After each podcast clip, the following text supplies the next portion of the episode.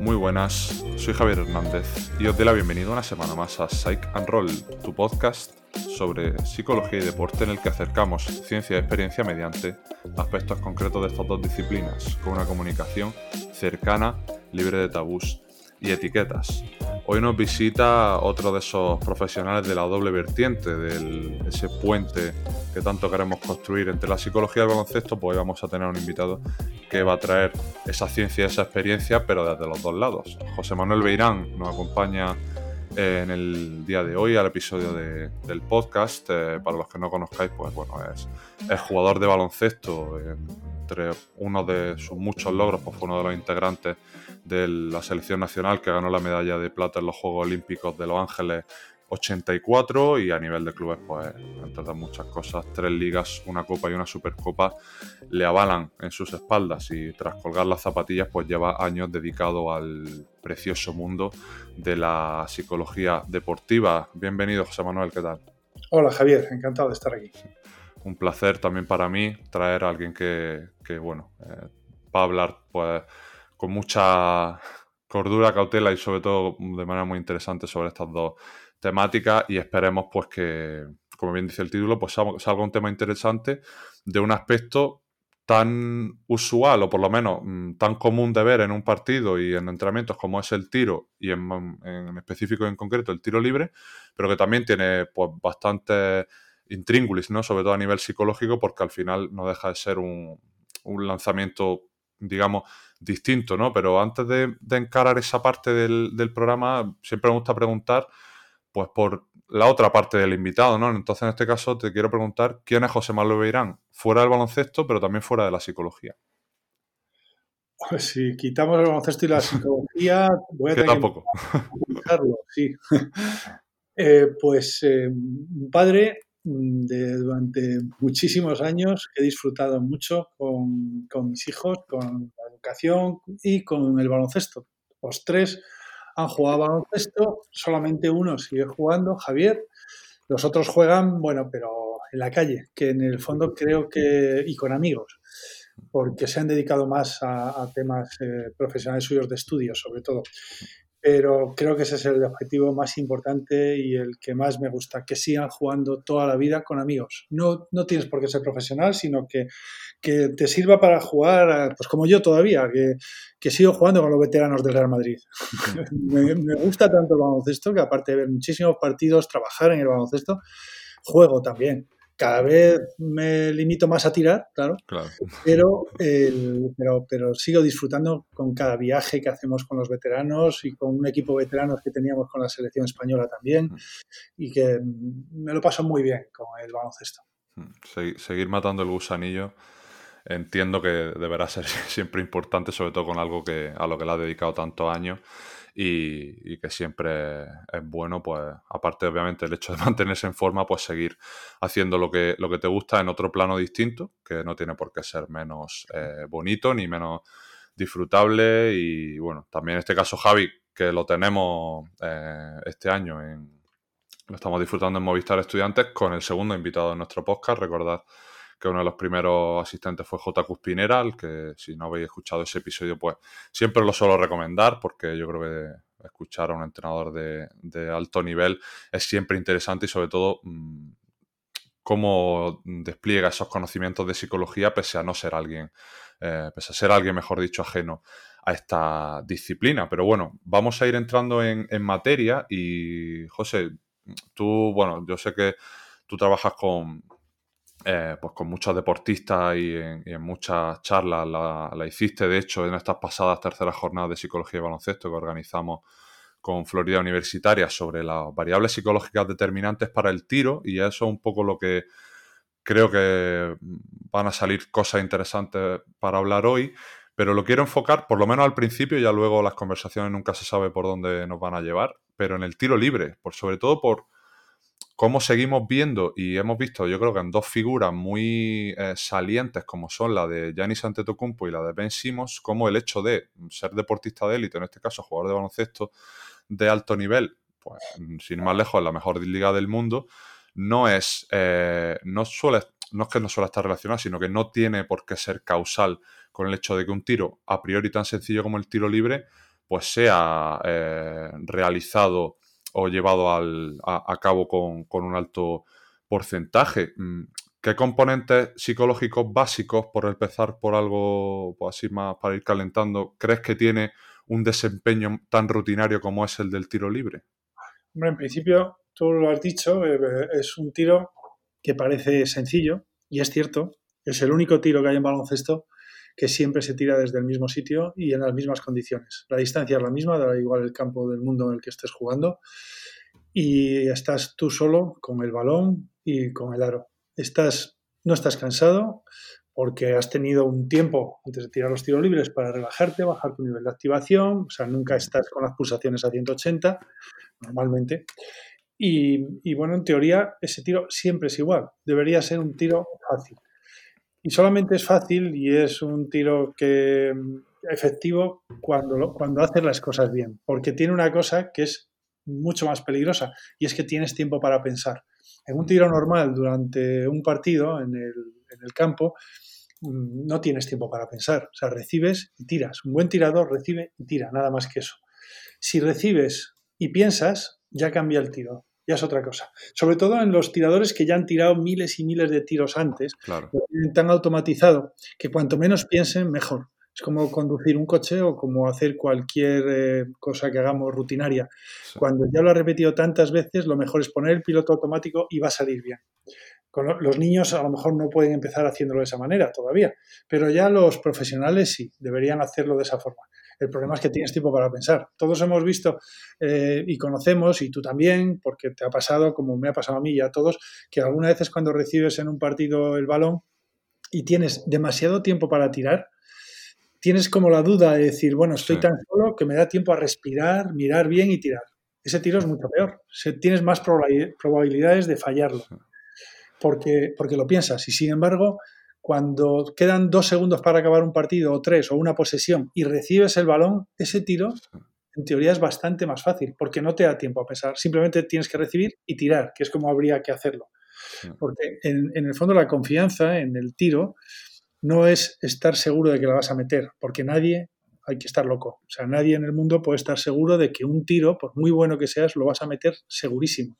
Confianza es simplemente no pensar es recibir y tirar sin pensar en las consecuencias, en, los tiros anteriores, en, las expectativas, en el resultado, depende como si lo meto gano el partido, si no, no, simplemente escoger el balón y tirar. Cuando es así es más fácil. Y eso es lo que tenemos que intentar en los tiros libres, que llegue un momento en el que se tire de esa forma. Porque además los tiros libres tienen tanta importancia que yo he trabajado y ahora estoy como jugador también, que, que llega a cambiarte toda tu forma de juego los tiros libres. Si no tienes confianza en el tiro libre, y, no estoy hablando ya de, que metas un 80, un 90%, sino lo que vemos en muchos eh, jugadores de ACB y muchos jugadores de, NBA, que son jugadores fundamentales en sus equipos, como pasaba con Saki O'Neal, por ejemplo, fundamentales, el jugador más importante del equipo, y resulta que el último minuto de partido no le puedes tener en el campo, porque le van a hacer falta cada vez que toque el balón, a veces sin tocarlos siquiera, para que tire los tiros libres. Tienes que sentarle. Y ahora, con bueno, pues lo que se hace en todos los partidos son faltas continuamente el equipo que va perdiendo para que se tire.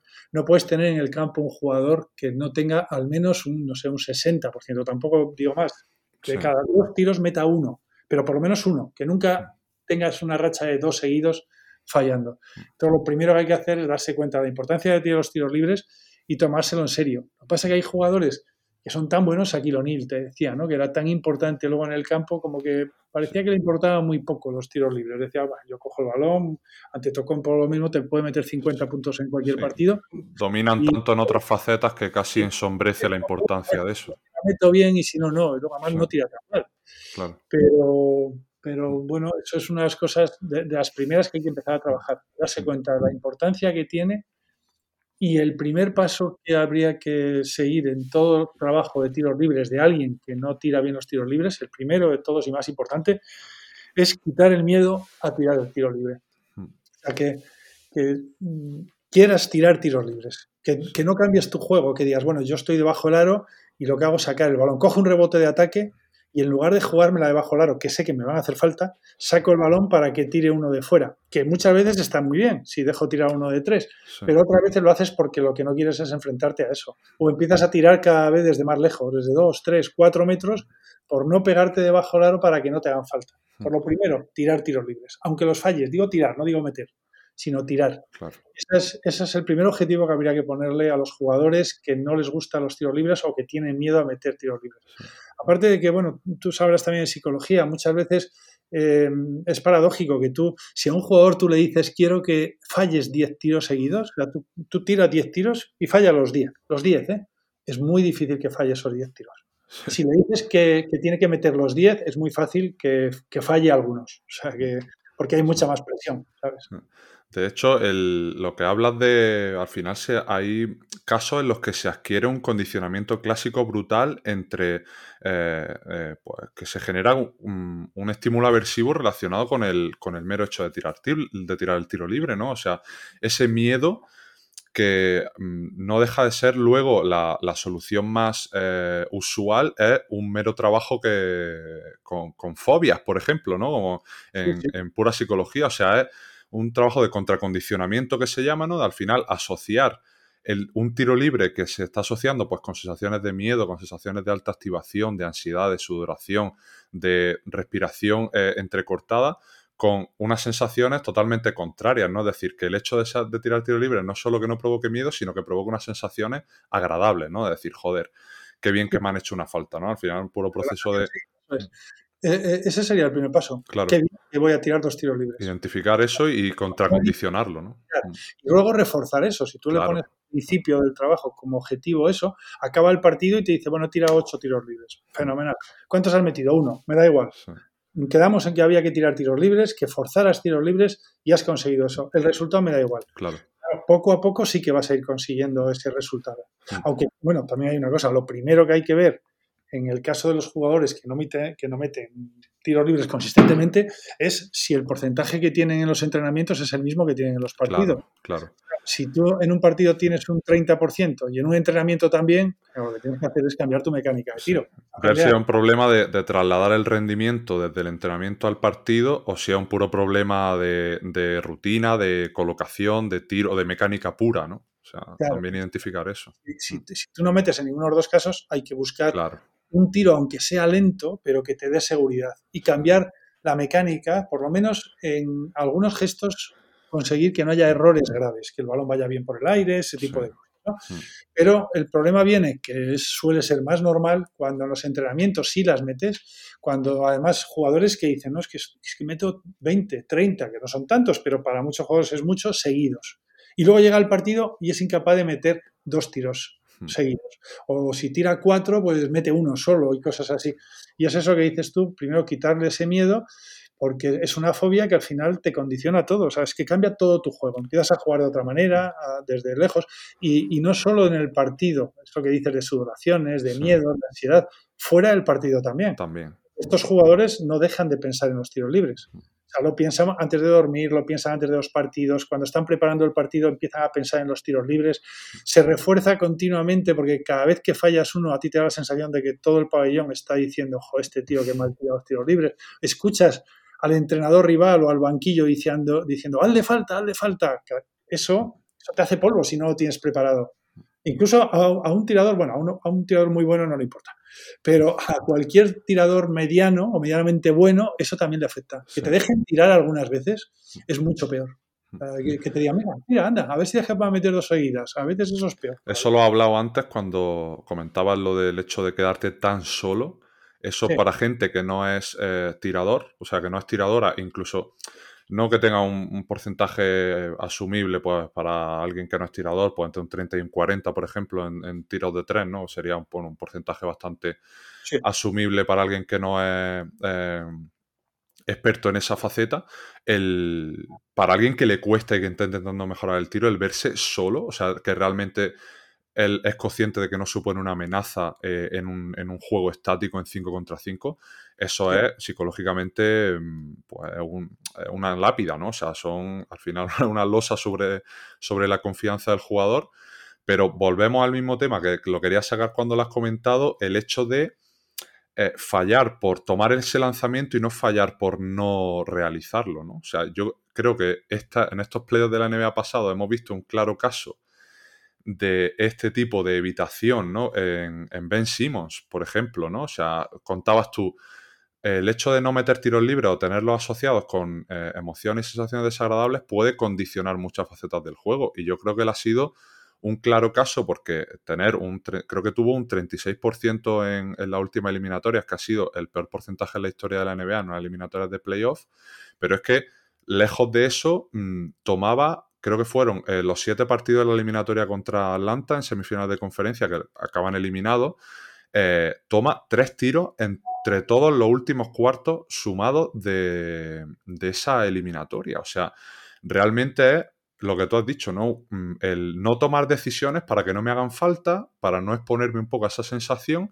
y al final acabas teniendo pues, pues, prácticamente que jugar con cuatro, ¿no? Que es lo que acaba diciendo la gente. O sea, Ben Simmons, por mucho que me sume en otras cosas, teniendo en cuenta que estamos hablando de un jugador que no aspira al nivel de Shaquille O'Neal o de Antetokounmpo, por ejemplo, que sí es verdad que mm, lo otro prácticamente nubla el hecho de los tiros libres, pese a que sea importante.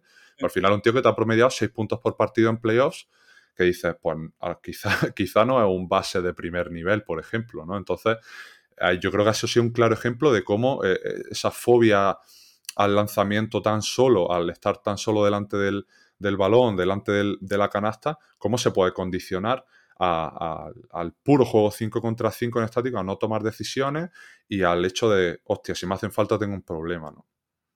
Sí, así es. Eh, y, y, esto hay veces que, fíjate además hoy día con las redes sociales lo que tienes que aguantar, hmm. porque Simons, me imagino que es lo que le ha pasado. Lo hemos leído aquí en España, todo lo que... Allí habrá sido... Allí habrá sido terrible. En la calle, por la gente, en todos los sitios se está hablando de eso y eso está reforzando continuamente ese miedo a los tiros libres y hay que cortarlo por algún sitio. Y muchas veces este miedo que se tiene a tirar tiros libres no es porque digas es que tengo un treinta y tantos por ciento de porcentaje. A veces comienza en un solo tiro. O sea, recuerdo un jugador, yo he estado con un jugador que, me contaba que le había pasado una cosa muy parecida, pero una vez leí un jugador de los buenos, buenos tiradores de la NCA que, él contó que, que estuvo como dos años pasando una crisis terrible de tiros libres, no metía uno. Y todo fue a partir de un solo tiro libre en un partido que no tocó aro. Y todo el pabellón empezó a meterse con él, a reírse, ¿no? A decir, ah, no sé qué tal, no tocó aro. Y entonces dice que es que no se le fue la cabeza en dos años y lo único que pensaba él cada vez que iba a un tiro libre era que, no, que, que toque aro. O sea, todo lo que pedía era que toque aro. Y yo sí que he conocido jugadores así. O sea, es como que si no toca aro es una vergüenza la que te da. Te da la sensación de que todo el mundo está, está diciendo, bueno, qué ridículo, que luego no es así, ¿eh? porque hemos visto a grandes jugadores tirar un tiro, se te puede resbalar el balón o por lo que sea, y, no tocar aro. Pero afecta muchísimo. Y te puede afectar durante muchísimo tiempo. Y cada vez se va reforzando un poco más. Y hay que cortarlo por algún sitio. Eso es un círculo vicioso que hay que ir cortando. Claro. ¿Cómo hablabas antes de la importancia de, bueno, mm, conseguir que el, jugador tire sin miedo, ¿no? También hemos visto ejemplos de lo de, del tema de no tener mucho tiempo para pensar, ¿no? Por ejemplo, se hizo, siempre da que la muestra no es muy grande, pero con el tema de toda la cuenta de Giannis Antetokounmpo, ¿no? De los 10 segundos y demás, eh, al fin y al cabo se, mostró que, bueno, aparte de obviamente que mejoraba mucho sus porcentajes en tiro libre al jugar como local en contra de cuando lo hacía como visitante, el hecho de tirar más rápido, ¿no? Pero es que no, no es solo un tema de demostrarlo en el partido, sino que en los calentamientos él tira de una manera totalmente distinta, ¿no? Porque se, han hecho muchos vídeos, ¿no? De compararle su, lanzamiento en calentamiento, incluso en tiros de partido, ¿no? En tiros de tres, en tiros de dos y demás. Y luego ver cómo, claro, eh, para un jugador que lo que flaquea es en esa confianza en ese tiro, tú lo peor, lo peor que puedes hacer es darle, darte más tiempo para pensar, incluso estamos hablando de 10-12 segundos. Entonces, ¿cómo? Eso me parece, mm. importantísimo. O sea, está haciendo justo lo contrario a lo que tenía que hacer.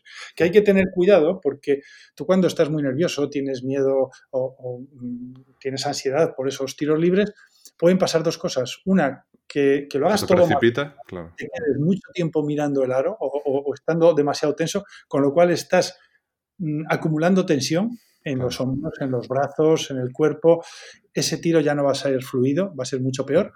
O lo contrario, o sea, que, te lo quieras quitar de encima. O sea, llegas, te da el balón el árbitro, das un bote o ninguno, y te la tiras, como diciendo, venga, que se acabe esto rápido. Entonces hay que tener un equilibrio. Pero lo peor de todo es estar demasiado tiempo. Quitando algún jugador, pero bueno, siempre hay alguno. Yo recuerdo eh, Bodiroga, que estaba muchísimo tiempo mirando antes de tirar. A él le iba bien porque seguro habría que ver lo que pasa por su cabeza, pero está claro que por su cabeza... Nervios no eran. y tampoco está pensando, es que he fallado los últimos dos, si meto esta gano, si pierdo, perdemos este, si fallo, perdemos el partido. Seguro que no estaba pensando eso. Pero eso es muy peligroso. O sea, cualquier otro jugador nunca le recomendaría que haga eso. En el caso de, de Antetokounmpo, el, el que esté 10 segundos o 12 segundos me parece una barbaridad. Yo recuerdo un jugador, que, un pivot que, que muy buen jugador que también sufría mucho con los tiros libres. Y, claro, a él muchas veces los entrenadores lo que le decían era como que tenía que ponerle más interés. Y más interés era como estar más tiempo mirando el aro. O sea, acumulando esa tensión. Entonces él estaba a lo mejor dos, tres, cuatro segundos mirando el aro y luego tiraba. Y sin embargo, y el porcentaje era bastante bajo. Y sin embargo era un jugador que en el poste bajo, en el tiro a la media vuelta, tenía un porcentaje más alto. Y tú decías, bueno, a ver, en, un tiro a la media vuelta estás tirando cada vez desde un sitio, desde 3 metros, 3 metros y medio, 4 metros. ¿Cuánto tiempo miras el aro cuando haces un reverso y tiras? No llega ni a dos décimas de segundo. O sea, das la vuelta y ya estás tirando. O sea, prácticamente no miras el aro y encima nunca estás a la misma distancia. Y sin embargo, en un tiro libre sí. Mm, no necesitas mirar tanto tiempo. es mucho mejor mirar muy poco tiempo que mirar mucho. A mí me gusta algunas veces con algunos jugadores incluso que, ya la mecánica es mm, correcta, por lo menos, y no tiene un buen porcentaje, que tiren tiros libres con los ojos cerrados. Una vez que, tú eso lo sabrás también perfectamente, una vez que ya te colocas, pones el pie apuntando al aro y tal, eh, cuando vas a tirar, cierras los ojos y tiras, puede llegar un momento que puedes meter casi las mismas que si estuvieras con los ojos abiertos. Y entonces cuando ellos se dan cuenta de eso, de que, bueno, pues es que las puedo meter con los ojos cerrados. ¿Sabes? Este tiro que parece tan difícil, que no es tan difícil porque la distancia siempre es la misma. Entonces, bueno, por lo menos ya empiezan a decir, bueno, es que no necesito estar mirando al lado tanto tiempo. Claro. También, ¿consideras que es un tema de adaptación al, contexto del jugador? Me explico, porque tú has dicho, ¿no? Hay jugadores que han necesitado más tiempo, eh, Popodiroga, por ejemplo, a Navarro le decían que tiraba muy rápido los tiros libres, porque él recibía, daba un bote y arriba, ¿no? Es cierto. Eh, entonces, yo creo que también es un tema de, de encontrar un poco ese componente una vez ya tengo yo mi rutina, ese componente que a mí me está sirviendo, ¿no? Entiendo. Mm. lo que ha dicho, la rutina. Esa es la clave, la clave de los tiros libres, porque ahora estamos hablando de la importancia que tiene el tiro libre y también todos los errores que se cometen. Ahora tenemos que ver qué es lo que hay que hacer para, solucionar esto. Y la, solución es, mm, es, las rutinas. Lo que pasa es que las rutinas, es una rutina, la rutina son personales, una rutina cada uno tiene la suya.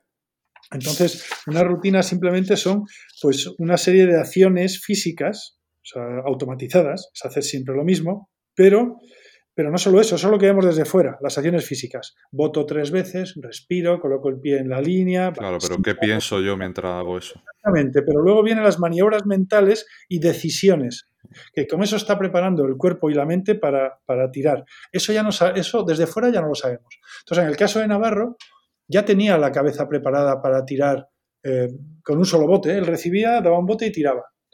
A veces siquiera, sin ni siquiera dar un bote, era recibir Y, tiraba directamente. Bueno, él no necesitaba más, pero eso es una rutina. Otros necesitan dar los tres o cuatro botes, respirar, mirar un momentito largo, luego dejar de mirarlo, volver otra vez. Al final mm, son tres o cuatro segundos, nunca van a ser diez segundos, pero cada uno tiene su rutina. Y eso es, fundamental porque eh, esto es una cosa que sí que trabaja, se trabaja en todos los deportes. O sea, las rutinas son fundamentales en cualquier acción que, que, fina, ¿no? que necesitas puntería o que necesitas eh, como el tiro libre, como un swing de golf, un saque en tenis, un penalti en, fútbol.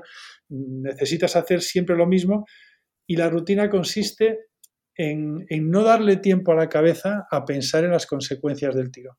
O sea, Jordan decía que si él eh, cuando estaba tirando un tiro libre pensara que había varios millones de personas mirándole en ese tiro libre, que nunca hubiera llegado a hacer un porcentaje bueno de tiro. Y tiene razón. Tú tienes que centrarte en lo tuyo, en lo que tienes que hacer tú en tu rutina, no dejar eh, pensar en nada. Si piensas, este es el tiro libre más importante de mi vida, me estoy jugando el partido, unos Juegos Olímpicos en la final, hay muchísima gente que, me estoy jugando el honor de, de mi equipo, de mi país y tal, es mucho más difícil meterlo o sea, simplemente tienes que hacer lo que haces en cada entrenamiento, lo que has repetido miles de veces antes. Claro. En ese sentido, es prácticamente una sensación de como si, si tú tienes una rutina sólida, de prácticamente es que no escuchas nada. O sea, está e-, ese evento privado, ¿no? Ese pensamiento que hablamos es tan potente, o sea, está tan, de, tan intrínseco a tu rutina que realmente no tienes eh, pues un foco externo que, te altere, ¿no? Aunque ahora hablaremos un poco de ese componente contextual que también tiene el tiro libre, pues dependiendo de los momentos del partido en los que los tira, acumulación de minutos, acumulación de cansancio. Pero yo siempre lo digo, ¿no? Que dentro de una rutina también está lo que pensamos. Si el pensamiento es conducta, eh, también es parte de ese trabajo el eh, asociar todo ese tipo de eventos privados a la realización de la rutina. ¿Cómo trabajas tú esto con los jugadores a la hora de asociar o de trabajar todo ese tipo de pensamiento cuando trabajas con el tema del, tiro libre? Dices eh, las, em, eh, los estímulos externos. no, En, general, a nivel del trabajo en una rutina, eh, pues, pues, lo que tú has dicho, ¿no? Se trabajan todo ese tipo de mm, aspectos que son más visibles, ¿no? O sea, que alguien que, vaya a un partido de baloncesto va a observar, pero cómo trabajas todos esos eventos privados. Esto viene por la costumbre de, ese deporte. Hmm. Eh, en golf no se puede jugar si hay un, ruido. O sea, tú has visto que claro, cuando en tenis, sí. dar un golpe de, golf, haces el swing para dar un golpe, si hay un sonido de una cámara de fotos que justo antes de dar a la bola eh, se oye, o alguien que se mueve, solo moverse, se para, se cabrean los que están por ahí con el resto de ese ruido.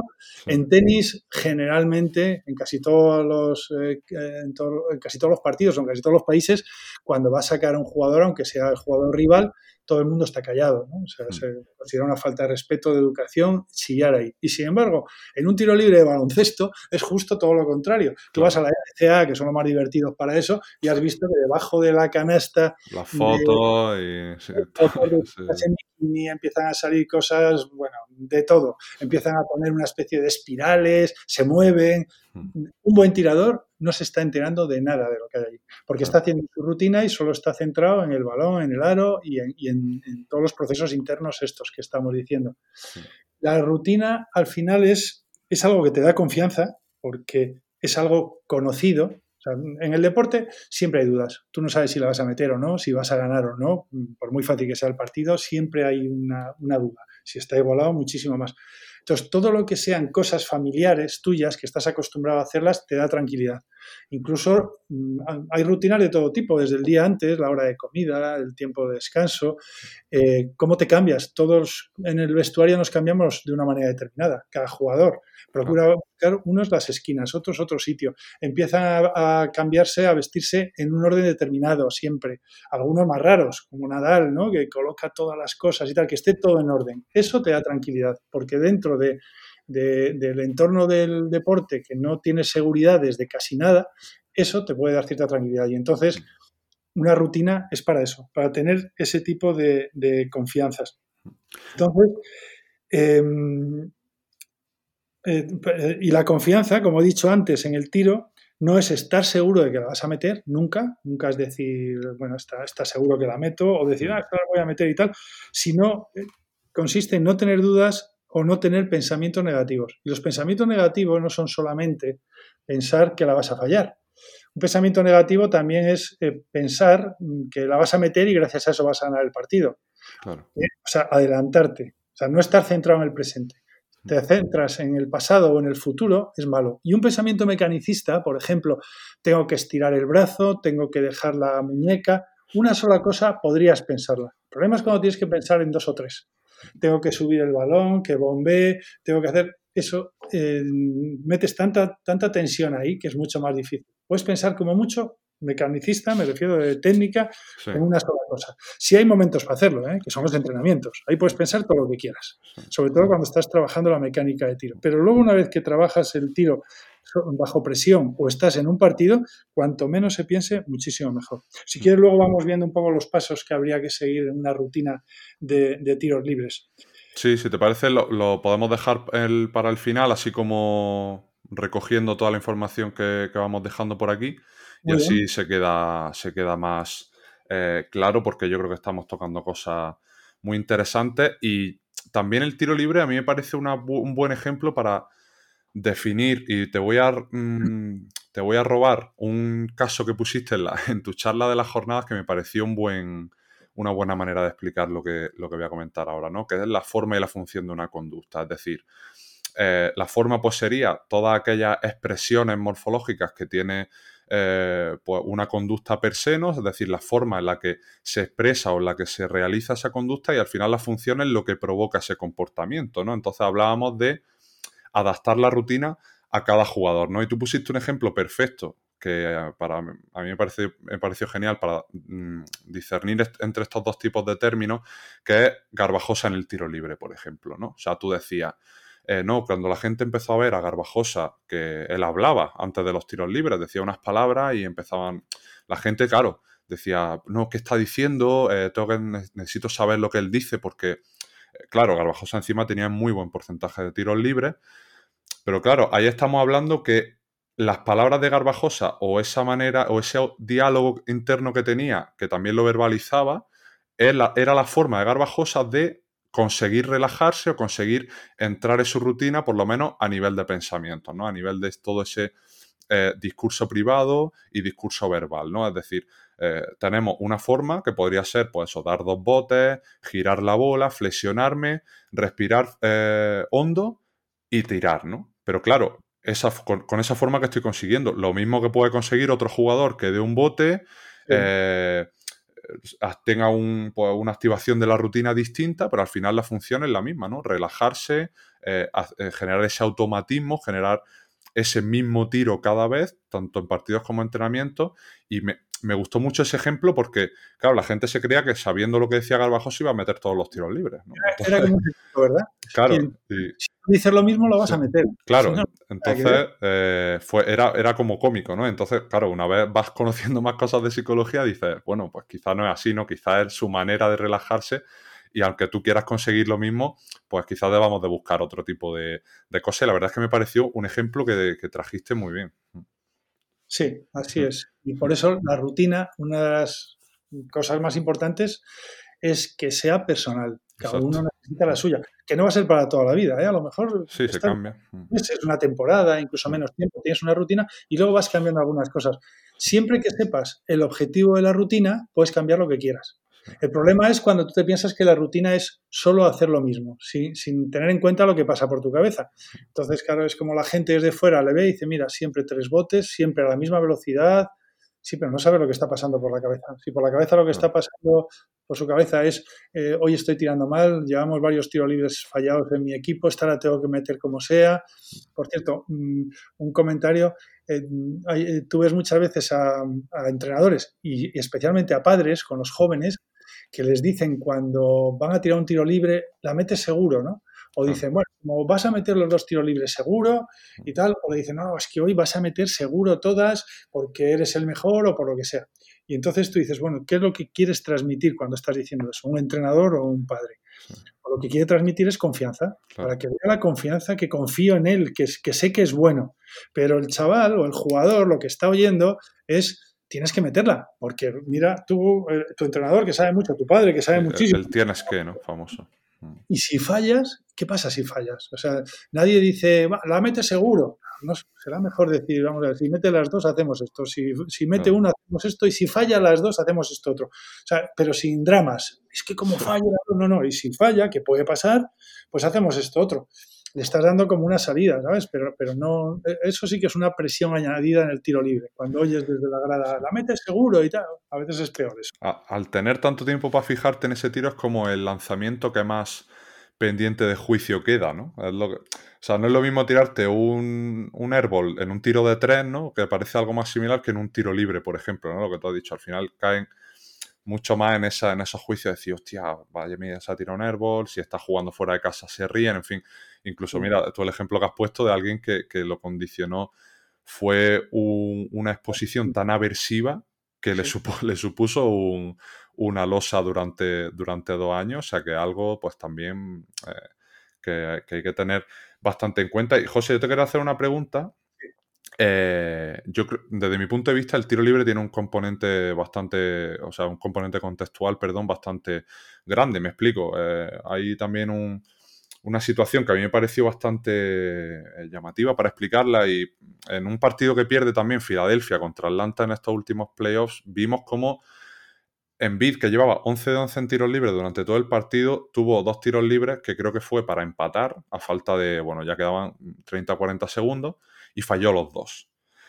¿Tú crees que el componente contextual se trabaja previamente? Es decir, tener una rutina sólida, eh, incluyendo todo lo que hemos hablado ahora, ¿no? A nivel psicológico y también a nivel eh, pues, fisiológico, de, mecánica, de, rutina pura.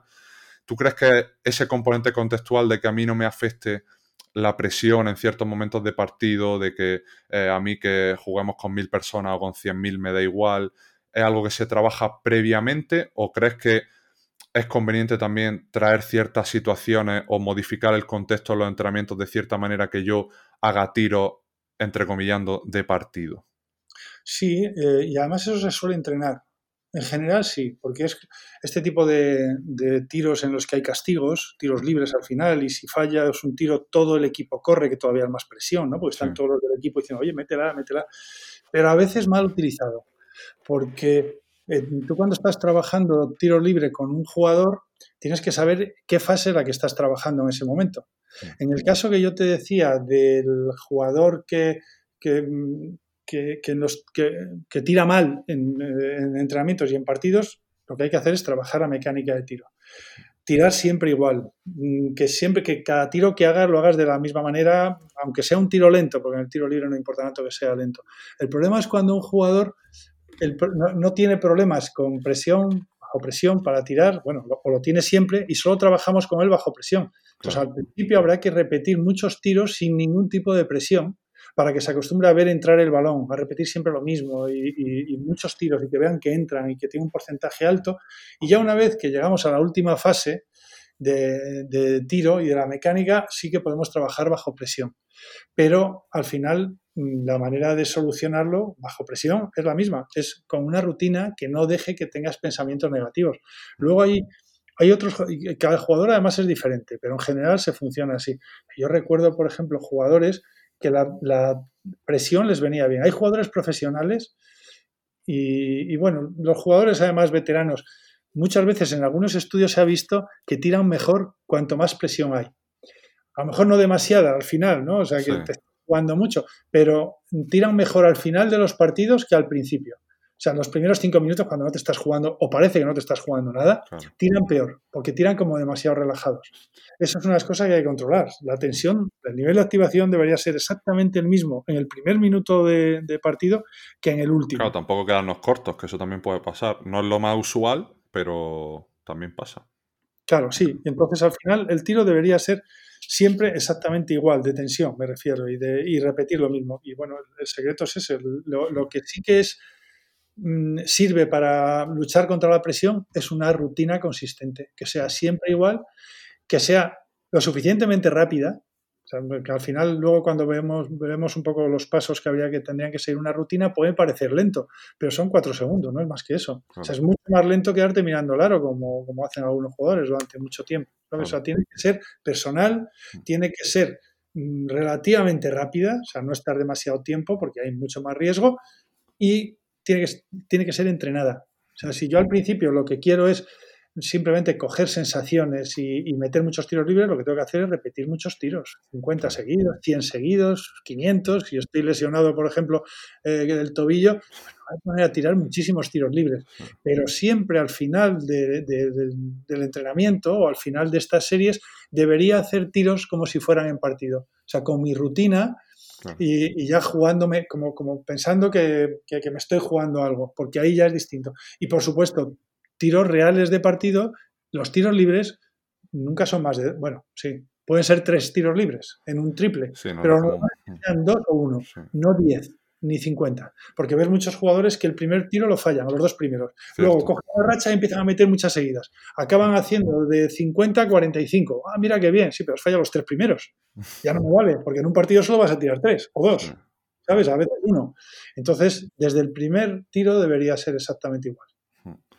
Pues José, si te parece por, ir un poco eh, encaminando el, final del programa y, yo creo que para recoger también todos los, datos, por lo menos la, eh, la, información que hemos ido trayendo, que yo creo que ha quedado muy interesante, ya te digo, eh, hacer una especie de recapitulación de esos puntos, ¿no? Para trabajar una rutina al tiro libre, en este caso desde el, punto de vista psicológico, así para los oyentes no queda más, más claro y, más recogido, así seguro que más de uno pues saca la libreta y, el boli y, apunta. Lo importante es saber el objetivo. Y luego tú puedes cambiar algunas de estas cosas. Incluso el orden de estos pasos también los podrías cambiar en algunos casos. Por ejemplo, a mí me gusta que el primer paso de todos, que es lo que llamamos el gesto de arranque, que es como el principio, es lo que te está diciendo, aquí empieza tu rutina. Tú lo sabes que en psicología muchas veces se habla de la burbuja, ¿no? O sea, tú te metes en una burbuja y como que lo de fuera no te afecta. Bueno, el, gesto arranque te está diciendo aquí me meto en, esta burbuja. Entonces, hasta ese momento, tampoco me tiene que preocupar mucho estar dándole vueltas a la cabeza de decir, hoy estoy tirando mal, hoy eh, vamos a ver si meto estos dos, son muy importantes estos dos tiros libres, son fundamentales, aunque te vengan flashes ¿no? a la cabeza. Pero no pasa nada, pues es normal, es, eh, la, mente en blanco es imposible tenerla y mucho mm. menos durante un partido.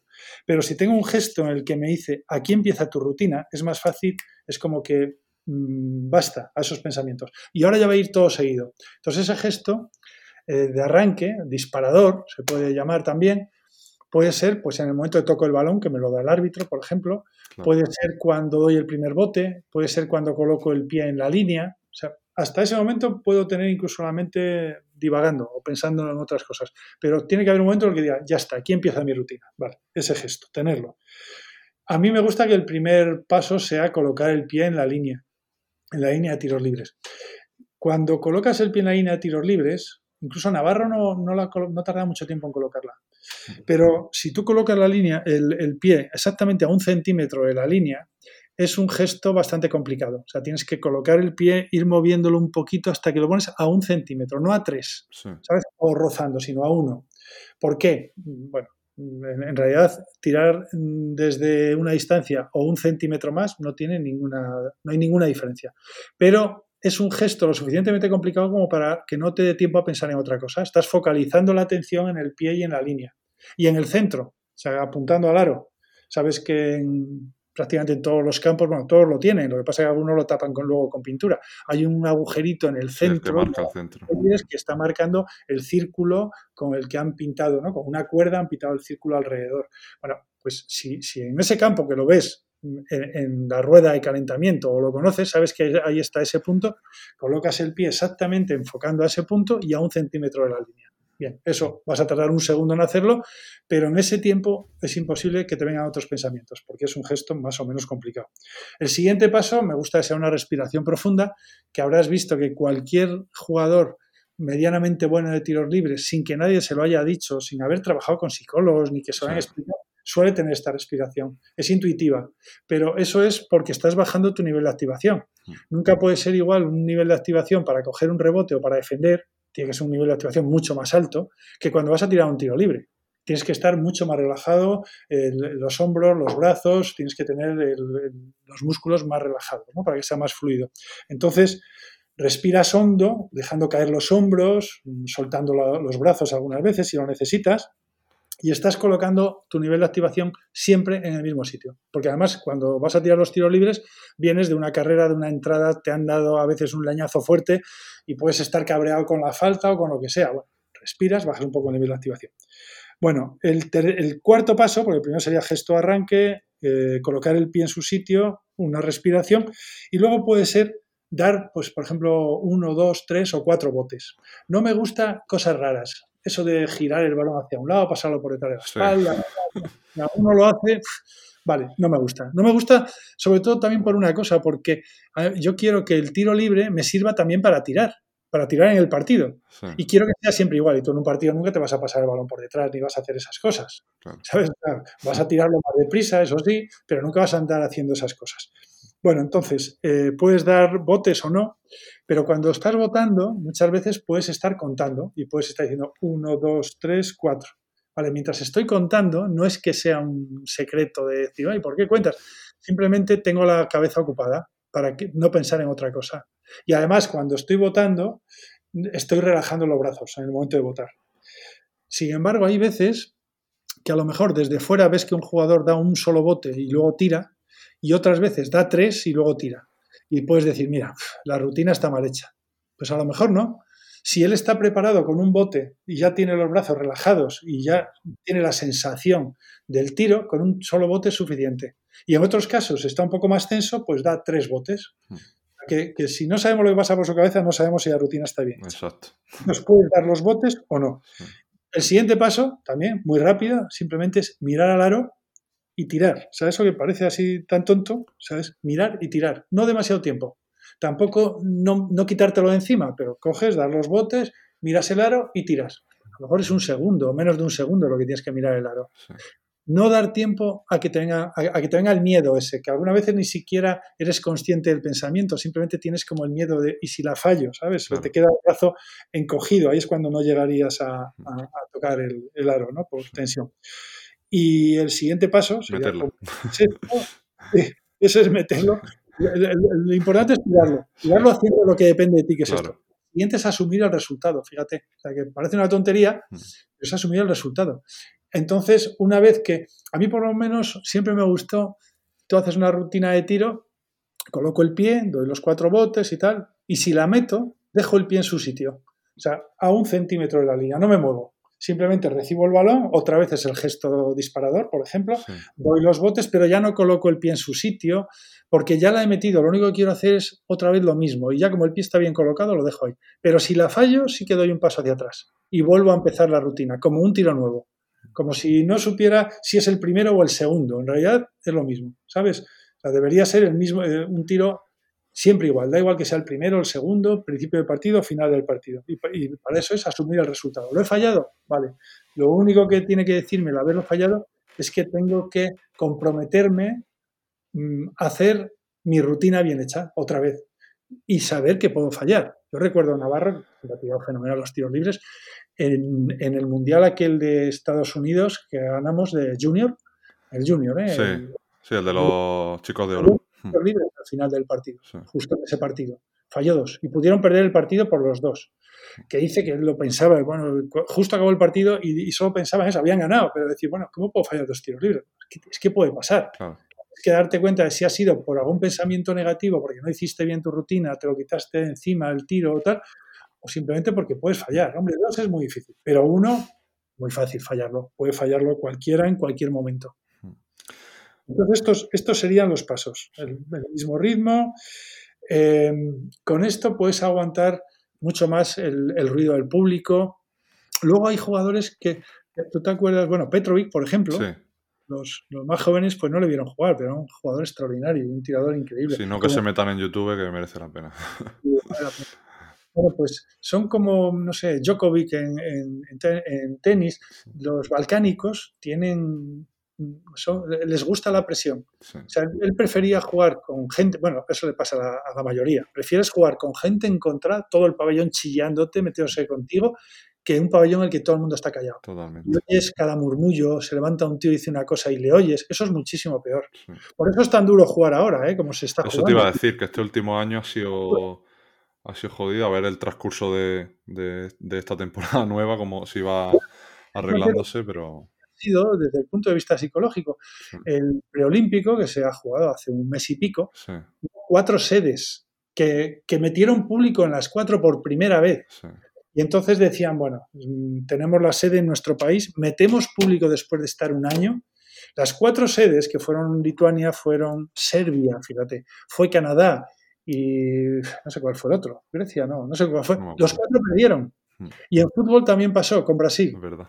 Sí, sí, contra Argentina, ¿no? Fue. Eh, al final, la final de la Copa América. O sea, dejas meter público cuando llevas un año sin público. Ya das como por hecho que ahora tenemos el público a favor. Fue peor para todos. Es verdad. No estás tan acostumbrado, a lo mejor no supieron manejar eso y dieron por hecho que eso les iba a ayudar. Y eso muchas veces lo que hace es todavía meter más presión. ¿sabes? O sea que, y luego hay jugadores, como te decía Petrovic, que yo recuerdo cuando estaba en el Real Madrid en un partido, yo no llegué a jugar con él. Jugué en contra de él varias veces, pero cuando él estaba en el Madrid yo no coincidí con él allí. Pero recuerdo un partido con el Madrid en casa del Barça que antes de tirar dos tiros libres importantes, pues miraba al público y le retaba, ¿no? Y les hacía, se tocaba la oreja como diciendo, oye, se oye poco. Y la gente chillaba como loco y tal, metía el tiro libre y les volvía a mirar y decía, se oye poco y tal. Claro, hay que tener una seguridad tan grande en ti mismo para hacer eso, porque eso lo hace mucha gente después de meterla. O sea, tú metes el primero y entonces dices, oh, no se oye. Vale, sí, pero hazlo antes de tirar. Que si la fallas se va a reír todo el pabellón, ¿no? Estilo el famoso tiro libre de Jordan con Mutombo, ¿no? el de los ojos cerrados. No cerró los ojos, ¿verdad? Sí, cuando cerró los ojos. No, es tan difícil ese tiro de los ojos cerrados, como te decía antes. Si estás muy acostumbrado y colocas el pie en su sitio, no es tan difícil. ¿no? Mm. Sí, sí que lo puede hacer, sí. Pues, José, la verdad es que yo creo que han quedado las ideas bastante, bastante claras. Por lo menos a mí me ha venido, me ha venido muy bien también para mi faceta como, como jugador, que también he tenido algún año de, de porcentajes bastante vergonzosos, pero bueno. Todo lo hemos tenido. siempre hay, siempre hay lagunas. Y la verdad es que no, para cerrar el programa no me puedo ir, y más a ti, sin preguntarte eh, qué crees desde tu experiencia que le falta a la psicología para acercarse más al baloncesto. Sí, es curioso, al baloncesto, ¿eh? Mm. Porque en el resto de deportes, en la mayoría de deportes, bueno, yo trabajo con jugadores de baloncesto eh, individualmente, mm. cuando son, de vez en cuando, cuando son jugadores muy profesionales o muy conocidos o tal, casi siempre los problemas vienen de fuera del campo. O sea, son problemas personales o problemas de adaptación o de comunicación o relación con entrenador, jugadores o la ciudad o con lo que sea. Pocas veces son solo cosas dentro del, del campo. Pero el trabajo al final es muy parecido en deportes individuales que en deportes colectivos, quitando algunos aspectos, ¿no? como la cohesión o cosas de este tipo.